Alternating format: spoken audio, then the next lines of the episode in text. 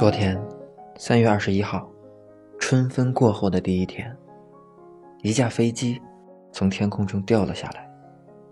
我为什么要用“掉”字？因为我看了视频，那真的就像一块铁球从空中掉下来一样。这条内容跟健康养生没有关系。我罗列了一些空难中的幸存者，希望你能听完，与我一起祈祷。德国女孩朱莉安就是一名幸运儿，当时只有十七岁。一九七一年十二月二十四日，秘鲁五零八航班本来在正常飞行，却很不幸遭遇雷电袭击，飞机在一万英尺高的空中解体，有九十一名乘客罹难。朱莉安在如此高度被甩向了亚马逊热带雨林，神奇的事情在于她只受了点轻伤。克服了种种恐惧之后，他开始寻找求生的道路。徒步十天，最终走出了森林。本来沉浸在悲痛中的人们被他的事迹震惊到了，将其誉为从天而降的幸运女孩。然而，她并不觉得自己幸运，因为她的妈妈也在同一趟飞机上。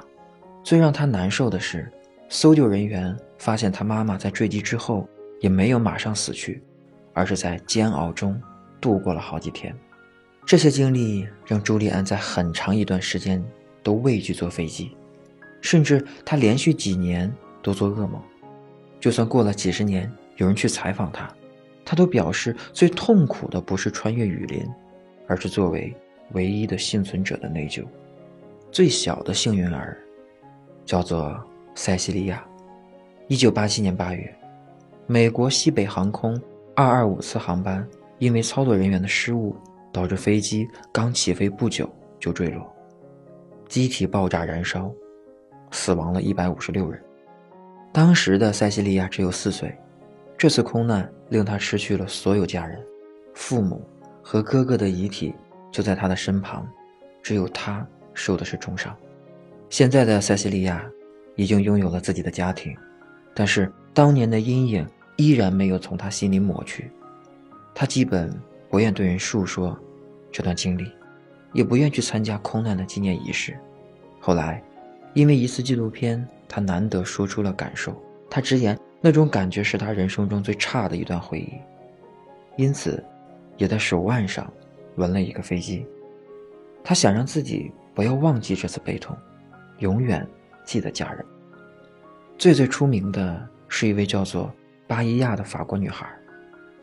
二零零九年六月三十日，也门航空六二六次航班同样是由于操作人员的失误，导致坠毁在了印度洋上。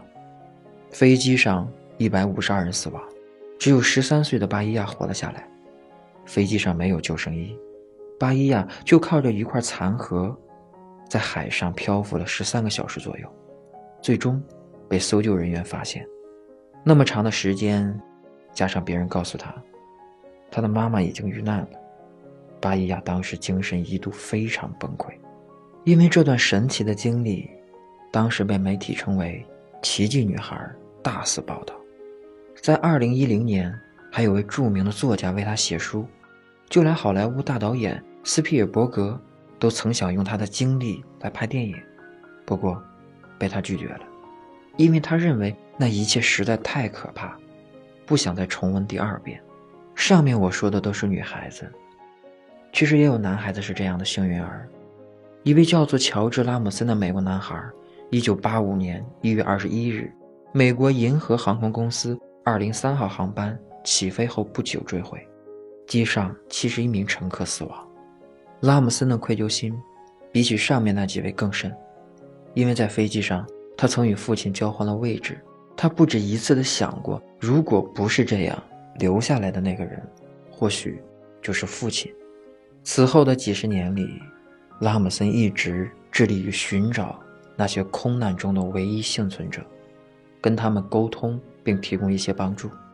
像上面的塞西利亚和巴伊亚都与他有过联系。